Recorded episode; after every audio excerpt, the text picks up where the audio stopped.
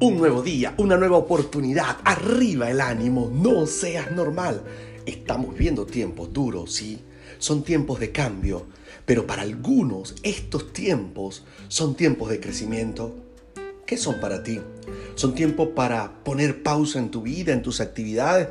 ¿O has descubierto la posibilidad de crecer en este tiempo? Yo he descubierto mucha gente que en este tiempo ha cambiado su actividad. Algunas personas que se dedicaban a vender algunas cosas, ahora están vendiendo otras, ahora están dando clases virtuales, ahora están vendiendo mascarillas, ahora están distribuyendo a sus casas. En casas de familia están distribuyendo mercancía seca, comida. ¿Qué estás haciendo? Una crisis no es otra cosa que una dificultad intensa que requiere una decisión que será fundamental para el futuro.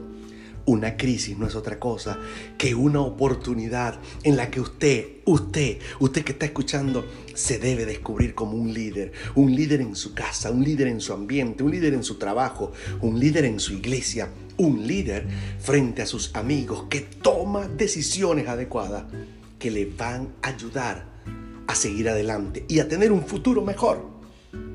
Hoy leía muy temprano en la mañana una frase que me gustó mucho y me motivó a grabar este mensaje. Deja de buscar la felicidad en el mismo lugar donde la perdiste. ¿Cuántas personas en estos días están esperando que todo vuelva a ser igual, que todo vuelva a ser normal? Adivina, no vamos a volver a ser normales.